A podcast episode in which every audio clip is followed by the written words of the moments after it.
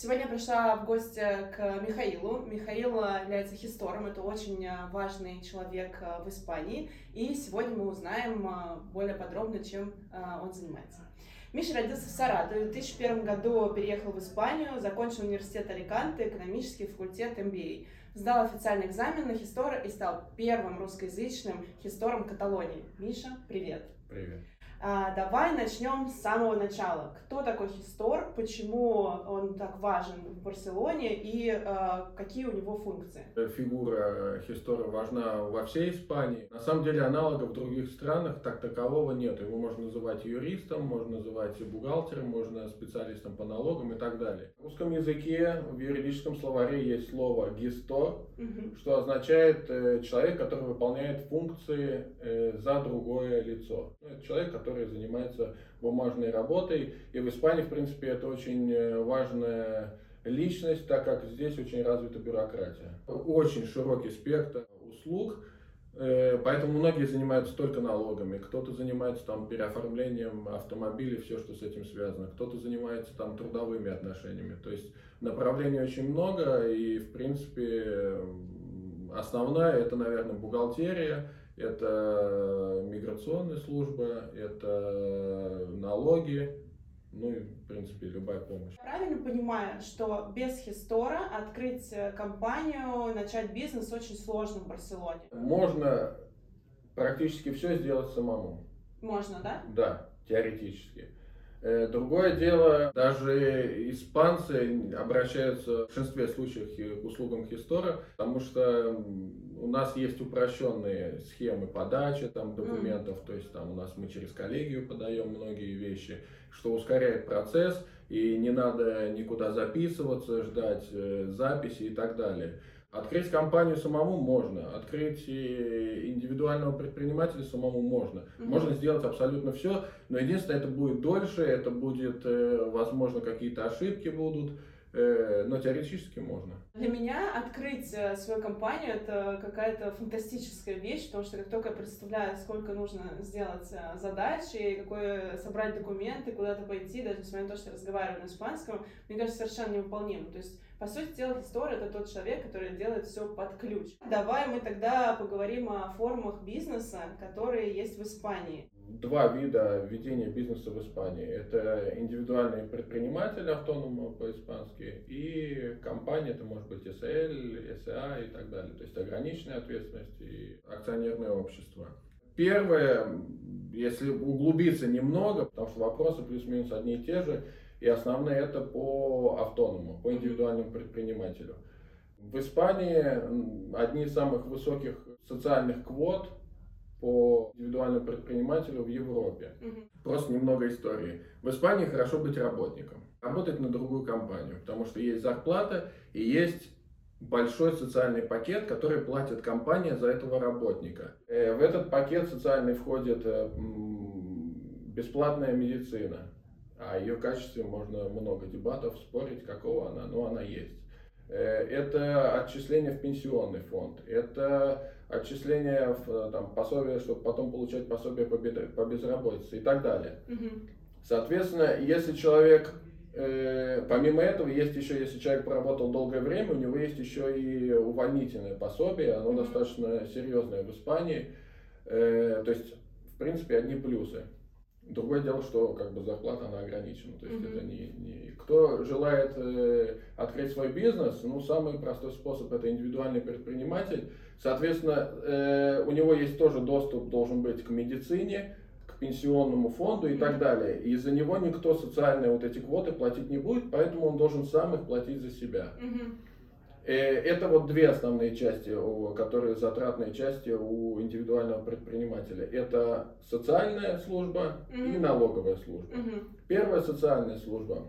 С этого года ввели поправки немножко усложнили систему работы социальной службы, потому что раньше, когда я это объяснял, это были как бы два независимых блока, сейчас они более, э, с этого года более связаны. Угу. В общем, для тех, кто открывает э, индивидуальные предприниматели в этом году, есть льготный год. Угу. И платится 80 евро в месяц вот эта вот социальная квота. Угу. А как было раньше? Раньше было 60 евро первый год платился, Ага. следующие 6 месяцев там 148 с небольшим, еще 6 месяцев 220 с небольшим, и потом выходила на 295, она была фиксированная. Ага. Так, а сейчас первый год 80. А каждый- потом ее привязали к доходу, Ага. который нужно э, в начале года сообщать. В начале года предполагаемый, Предполагаемый доход, доход, на год на- вперед. да, и есть Это 5 как-то очень странно. Да, это есть пять возможностей. Это очень усложнило нашу работу, вот бухгалтеров, историков и Мгм. так далее. Есть пять э, возможностей в году поменять. Если я начал зарабатывать тысячу, потом вижу, что я зарабатываю три, я могу поменять на три, потом у меня опять э, 500, я могу на 500, потом, ну, в общем, смысл, можно менять, можно не менять, просто в конце года надо понимать, что будет перерасчет. То есть, если я поставил, что у меня доход э, 3000 в месяц чистой, чистой прибыли, я буду социальную квоту платить там, ну, порядка там э, 400 евро, Мгм. да. Если я в конце года за- заработал тысячу в месяц, соответственно, мне часть эту вернут. То есть, А, то есть это компенсацию. пересчитается. Да, да, то есть это есть перерасчет, но чтобы в конце года, особенно в большинстве возвращают это крайне редко. Обычно люди ставят тысячу, а зарабатывают там три или две, и, соответственно, в конце года им приходится платить. Поэтому сделаны, э, введены вот эти вот поправки, чтобы человек мог как бы распределить эту сумму на, на весь год.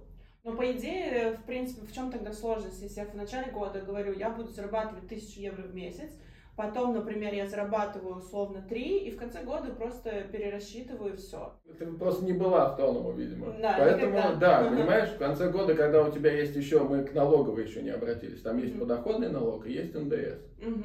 Есть еще там, ну, если есть помещение там в аренде и так далее. Мгм. То есть, когда у тебя вроде кажется, ну, заработала и в конце года оплатила. Да, да, да. Человек имеет свойство тратить деньги, которые у него на счету. И Да, в конце да, года, когда у, да, когда у тебя социальный перерасчет, плюс подоходный Мгм. налог, плюс тебе надо НДС заплатить, потому что при доходе 3000, скорее всего, у тебя еще и будет НДС к оплате. Мгм. Вот, то, ну, вот это иногда бывает достаточно сложно. Мгм. То есть в конце года может быть просто некий сюрприз, если все это пересчитается, Да. и э, который может не совпасть э, с той реальностью, которая у тебя нарисовалась в голове. Да. Соответственно, первый год, я как сказал, льготный, а потом э, эта квота от 230 евро. Если человек зарабатывает меньше, э, чем 670 евро в месяц, Мгм. у него будет квота 230. И, соответственно, она потом идет прогрессивно там, до 500. А если, например, я заработала ноль, что происходит с моими выплатами? 230. 230. То есть я плачу это из Да, да. То есть это от нуля, до но- 6, э, что-то, Ага, 0-670. То есть вот это фиксированная Это мы квота. говорим про социальные выплаты. Это только, социальные, только социальные Ага. выплаты. А пока. что тогда дальше с А налогом? дальше идет налоговая. В Испании... А я могу отказаться от социальных выплат? Сказать, я не хочу Нет, это было проще, да, потому что у многих, у кого есть социальное страхование, Да. у них есть э, медицинская страховка. Да, да. Потому что социальное, ну, я говорю, что это отдельная как бы тема для дебат, то есть фактически у всех есть э, частная Да, страховка. да, да. вот То есть фактически это отчисление в пенсионные. Ну, то есть я не могу от этого отказаться Нет, никак. нет, то есть, ну, сказать, нет. что у меня там богатые, не знаю, там родители, они оставят Нет, мне нет, кучу это- денег. это, Я не хочу платить себе на старость, никак не могу. Нет. Так, в общем, здесь схема не сработала. Хорошо, значит, социальное отчисление, вот, вот как раз эти фиксированы. Я просто еще раз проговариваю, потому что я сталкиваюсь с этой темой первый раз, и чтобы было понятно мне и э, зрителям. Получается, что социальные отчисления это первый год льготный, и дальше в зависимости от дохода, который ты должен прогнозировать Да. на год вперед, Да. и ты в течение э, года пять раз можешь э, менять свои прогнозы, но в конце года все равно это еще раз э, Ну, пересчитывается. либо в плюс, либо Либо минус. плюс, Либо вернут, либо надо Это социальное. Теперь давай налоговая часть. Налоговая часть основные это подоходный налог и НДС, так называемый ИВА, и подоходный РПФ называется. По НДС практически все операции по Испании, они будут облагаться НДС, Мгм. кроме там образовательной, медицинской и так далее. То есть фактически, если человек открывает салон красоты, бизнес, автомастерскую, там везде будет э, НДС, Мгм. и везде будет 21% в этих случаях. Соответственно, все, что если я заработал в, ну, например, в квартал 12 тысяч, Мгм. то есть, соответственно, я заработал 10, чуть меньше 10 тысяч. Ну, если взять 12 100, это 21% от 10 тысяч, да? То есть, если я 12 100 заработал, 10 тысяч мои, 2 100 я должен вернуть государству. То есть, э, я являюсь посредником для налоговой между потребителем mm-hmm. и налоговой. Mm-hmm. Я являюсь посредником. То есть мне потребитель платит мои 10 тысяч, то есть, ну, там по чекам mm-hmm. там 100 плюс 21, то есть 121, если это 100, 1210, если это 1000 и так далее. То есть по чекам фактически 1000 моя, 210 я должен отдать государству. Да. Либо компенсировать затратной частью. То есть, если я там снимаю помещение за 1000, я буду его снимать, я буду платить 1210. Соответственно, эти 210 затратные мне должно государство. А, ага. То есть да. э, в этом случае я вот эти 200, которые мне По зашли... чекам? Да, я их компенсирую, если у меня там есть вот эти 210, это э, НДС от аренды. Затрата там на покупку материалов mm-hmm. и так далее. Везде там будет там 21, там 10, в зависимости. В основном 21%. Mm-hmm. Соответственно, я компенсирую, но если есть доход, в большинстве случаев нужно будет НДС оплатить. Угу. Какая часто бывает ситуация с э, индивидуальными предпринимателями? Ну, например, людям заходят вот эти вот те же, на том же примере, 12 100. Угу. И человек думает, во, у меня есть на счету 12, мои 12 100. Угу. И когда в конце квартала я говорю, там, ну, компенсировали мы, например, там, я не знаю, ну, тысячу евро из них НДС на, на всякие там затраты, да? Угу. То есть ему 1100 надо заплатить. Я ему говорю, вот нам надо заплатить 1100 НДС а как так, а как это мои деньги там, то есть я сразу вот это надо четко понять, что если вам зашло 20 тысяч, сразу берите и 21% от них минусуйте, чтобы потом не было, потому что ну, от 20 тысяч это уже 4 тысячи, которые как бы ну, сумма крупная, и люди, да. когда видят их на счету, ну как бы рассчитывают, э, что это их деньги. Угу. Вот. Это НДС, тут более-менее понятно. И второе это подоходный налог. То есть ндс мы в случае, если вот у меня только помещение, как на предыдущем примере, я снимаю за тысячу, плачу 1210. У меня доход 1000, 12 100, то есть 10 тысяч. То есть, соответственно, с НДС разобрались, что я куда... Да. У меня доход 10 тысяч минус 1000 допустим, у меня больше нет. 9 тысяч доход, каждый квартал э, нужно платить подоходный налог 20% от, этой, от этого от чистой ну, прибыли. Не хочется же работать вот, вот, индивидуальным предпринимателем. Это то, что, о чем мы говорили раньше. То есть, когда сейчас большой поток людей приезжает из Украины, из России и говорят, Михаил, мы хотим открывать э, автоному, я говорю, подождите, сейчас я вам начну. И вот начинаю вот это все рассказывать, у людей глаза становятся все шире и шире, потому что в этих странах есть упрощенная система, uh-huh. когда там платится 20-30 э, евро в месяц, которая включает социалку и налоги, uh-huh. то есть упрощенная система. Здесь она есть, но она там очень много нюансов, про нее там надо целое отдельное видео. Во-первых, она очень контролируется, то есть э, ряд э, деятельности, которые можно идти по упрощенной uh-huh. системе. Ладно, расскажу вкратце. Например, это салоны красоты могут быть, бары, рестораны, автомастерские. То есть для чего это сделано, чтобы человек бухгалтерию не вел. Есть там ряд коэффициентов. Коэффициенты зависят от, э, ну, берется средний, например, если взять, я открыл бар в Барселоне, вот, вот, вот здесь, вот, mm-hmm. в этом здании.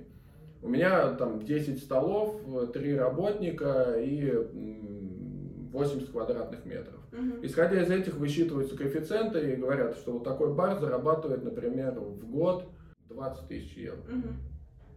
Допустим, пример какой-то. Соответственно, вы будете платить там какую-то квоту постоянную. Угу. И все, что вам зайдет э, до 250 тысяч, угу. оно ограничение, то является как бы чистыми деньгами. Угу. То есть платится квота, все, что зашло до 250. Какая проблема? То есть схема отмывания денег, все об этом знают. То есть откры, берется какая-то индустриальная зона, mm-hmm. открывается бар, просто каждый год у него там 240, чтобы не, ну, 2, да, 240-230 тысяч он зарабатывает. Приезжает проверка, никого нет, там дед какой-нибудь сидит, кофе пьет, говорит, нет, да вы вчера у нас тут свадьба была, позавчера там а, банкет и так далее. То есть все это знают, это очень э, контролируется налоговой. Э, в 2020 2021 году эта сумма была сни... введен, введен закон, который снижает эту сумму до 125 тысяч уже, Мгм. но пока он не вступил, то есть закон принят, но у него отсрочка вот на этот год тоже идет отсрочка, то есть он уже принят, но пока и держится вот эти 250. Наверное, кому-то в правительстве выгодно Деньги еще, еще да. можно Да, отмыть, еще как-то там, есть да. шанс. э, Но, тем не менее, э, вот эта сферы, в которые можно это делать, они все сужаются, сумма максимальная сужается, поэтому, ну, э, есть много нюансов. Пока есть. Пока есть, да, Подожди, пока. это то самое есть, главное. Пока еще возможно. да, то есть, ну, Обра- Обращайся к Михаилу. да. Возвращаемся к Мгм. подоходному. Если на нашем примере 10 тысяч минус 1000, Мгм. 9 тысяч мы заработали, 20% мы от этого платим каждый квартал. Ежеквартально подается декларация и по НДС, и по подоходному налогу. То есть, соответственно, 1800 мы заплатили. Но это еще не все. Ну что ж такое-то, когда мы перестанем платить уже государству это, деньги? это еще не все. И Вот. причем самое интересное, вот как э, ты говорил на НДС, то есть то, что я заплатила за помещение 210, это государство мне должно, да? Да. По идее так. Но если у тебя затрат на НДС превышает в год, ты можешь только в конце года возврат попросить. Мгм. И то, чтобы вернуть, у налоговой есть 6 месяцев, и она начинает сразу запрашивать все бухгалтерские документы, то есть возвращает крайне неохотно. неохотно. Но если тебе, то есть если у тебя в квартал в какой-то, там во второй, например, у тебя затрат на НДС больше, оно тебе не возвращается, оно просто в минус уходит, чтобы если в следующий квартал у тебя будет плюс, ты компенсируешь этот минус. Но если у тебя плюс в квартале, ты Да. должна сразу заплатить. Да то да есть что вообще тебе такое? в конце Дома? года, да, а когда платить, то, то есть ты должен сразу платить. Это как бы, ну, наверное, система работы всех налоговых. То, что я говорил, то есть 20% от э, прибыли мы заплатили, но это не все. То есть есть потом годовая подоходная декларация физлица. То есть как НДФЛ в России. А там э, есть э, два основных блока. Это активная часть, это вот как раз, если ты индивидуальный предприниматель, это э, твоя экономическая деятельность. Если ты работаешь на компанию, это вот твоя заработная плата. Мгм. То есть это активная часть. Если и то, может они комбинируются, можно быть и индивидуальным предпринимателем, и где-то на компанию работать. Вот это активный доход. И есть пассивный доход, это если есть там дивиденды, если продать квартиру, как как была куплена там за 100, продана за 120. То есть это вот пассивный доход. Там тоже есть своя шкала. Э, Это, это обязанность каждого физического Если индивидуальный предприниматель, да, он обязан подавать, там, если только у него там не превышает э, полторы тысячи в год, по-моему, доход, там не надо, ну, то есть фактически все подают. Если это человек, который работает на компанию, если у него доход менее 22 тысяч евро в год бруто, он не обязан подавать декларацию. То есть он может не подавать. Мгм.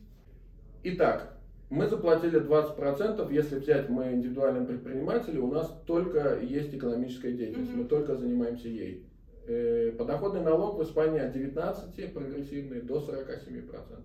И потом, то есть, идет перерасчет. То есть, если мы 20 уже заплатили, но если у нас э, прогрессивная шкала там на 37, например, мы должны, ну там идет она по ступеням, мы должны будем доплатить. Мгм. Если вдруг мы э, просто там учитывается прожиточный минимум, например, Мгм. на человека, там 5550 в год. Плюс, если супруга не работает, выгодно совместную подавать, потому Мгм. что э, прожиточный минимум на двоих, плюс если дети есть, то есть там, возможно, если попадает менее 12 тысяч, там 950 евро в год, там Мгм. 19% ставка. Э, Соответственно, если под нее попасть, то можно, в принципе, там часть вернуть, потому что мы заплатили Мгм. 20, а должны там 19 и, и так далее. Это что касается подоходного налога.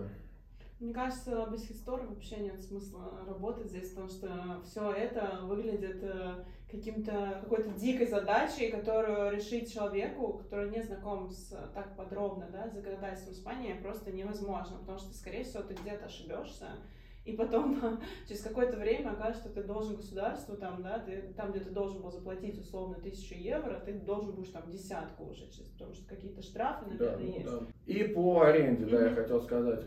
Важный момент. Вот на этом примере, если я снимаю помещение в аренду, Мгм. все равно у физического лица, у юрлица, у неналогового резидента Испании, это может быть иностранец, фактуре всегда будет 1000 плюс 21% НДС, мы уже говорили, Да. и будет занижаться минус 19%. Это будет эм, удержание подоходного налога с владельца помещения. Объясняю. Да. То есть фактически я ему каждый месяц не доплачиваю 19%. Мгм. Что это значит? Объясню на простом примере, на котором всем становится понятно. Мы живем в Испании. Так. Надо понимать менталитет испанцев. То есть это, ну, фиеста там и так далее. Если у многих есть бизнес, который э, занимается сдачей в аренду. Мгм. То есть если я, например, имею 5 помещений, сдаю их по 2000 в Барселоне, у меня 10 тысяч имеется в месяц. Мгм. 10 тысяч в месяц умножить на 12 месяцев, 120 тысяч в год. Мгм. То есть я там по прогрессивной системе, я попадаю, ну, возможно, там где-то 30-35 процентов от этой суммы я должен заплатить. То есть от Мгм. 120, ну, это там порядка э, 40 тысяч, да, допустим. Оплачу я, то есть я сдал в этом году, вот, например, взять в 22-м я сдавал, вот я заработал 120 тысяч. Я сдал их весь год, как раньше было. А подоходную декларацию я подаю с апреля по июль этого года. Мгм. Но я, будучи испанцем, я купил себе автомобиль, я съездил в кругосветку, съездил на Ибицу, погулял хорошо, и потом мне налоговый говорит, слушайте, а вы вот сейчас в июле 40 тысяч должны заплатить. И я так, а, у меня там на счету там 5 тысяч, ну вот, вот осталось, и все. И налоговая так раз, два, три, там очень много случаев, и они так подумали, говорят, как-то нам надо этот вопрос решать. Запретить вес на Ибицу, как минимум. Ну да, для тех, кто сдает в аренду, Да, просто проверять по реестру. Пока налоги не Да, заплатил, да, да. никакой Ибицы. Но они придумали такую, как бы, достаточно э, оригинальную, интересную. Фактически человек, кто сдает в аренду, э, арендатор не доплачивает ему каждый месяц 19%. И потом в конце квартала подается декларация, как мы сказали, по НДС, по подоходному налогу, и подается вот это, то, что я 19 не доплатил, я их, то есть для меня это нейтрально. Единственное, я не доплачиваю каждый месяц, но потом в конце квартала я должен Мгм. эту сумму положить на определенный счет. Мгм. Поэтому, когда в- получается, кто снимает помещение, а, там опять надо понимать, что какая-то вот эти 19% это от 1000, это 190 каждый То есть ты их не платишь, но платишь их в конце. в конце, да, За- не, налоговая берет свои налоги, и, возможно, она будет меньше внимания обращать на моих клиентов. Если я вас не напугал, то, в принципе, если вас это все устраивает, то можете приходить открывать индивидуального предпринимателя. Э, Работа в черном. Ты можешь сразу такой у меня черную ленту и голос такой изменить, чтобы у меня... Многие открывают ИП и имеют наличные, то есть им Да. клиенты платят наличными. Все об этом знают и как бы, ну, То то, что пришло на можно. счет, это официальная часть. То, что получили, это как бы, ну, если э, я как э, там э, бухгалтер, например, если мне об этом не сообщают, Мгм. ну, мне сообщают, потому что у меня доверительные отношения. Вот. Но если мне об этом не сообщают, я как бы и не должен. Я подаю с, есть с документами, Ну, которые есть. Да, если там на банк зашло там 3000, значит 3000 это будет доход. Мгм. Минус 21% НДС. Ну, минус там что столько это, всего, да, что... И минус там все остальное. да. Остается 100 евро. Если там заработано 3000 официальные, 3 неофициальные, если они положили их на счет, то, э, то это то- официально. И чтобы платить меньше налогов, есть два способа. Все, Мгм. ну как бы, либо комбинация из этих двух. Вот. Смотрите в следующей серии. Да, да, да, так и, так и будет. А, что еще хочу сказать? Я оставляю контакты Михаила, они есть в описании к видео, и вы можете обратиться к нему за консультацией. Для вас будет специальная цена с промокодом CatFullLaver. Спасибо. Всем спасибо Да. за внимание, спасибо тебе. Очень Спасибо мне тебе. понравилось интервью. Да, классно. Спасибо. Спасибо большое. О, все. Блин, ну ты знаешь, я вообще незаметно пролетел. Я, мне кажется, еще сидел и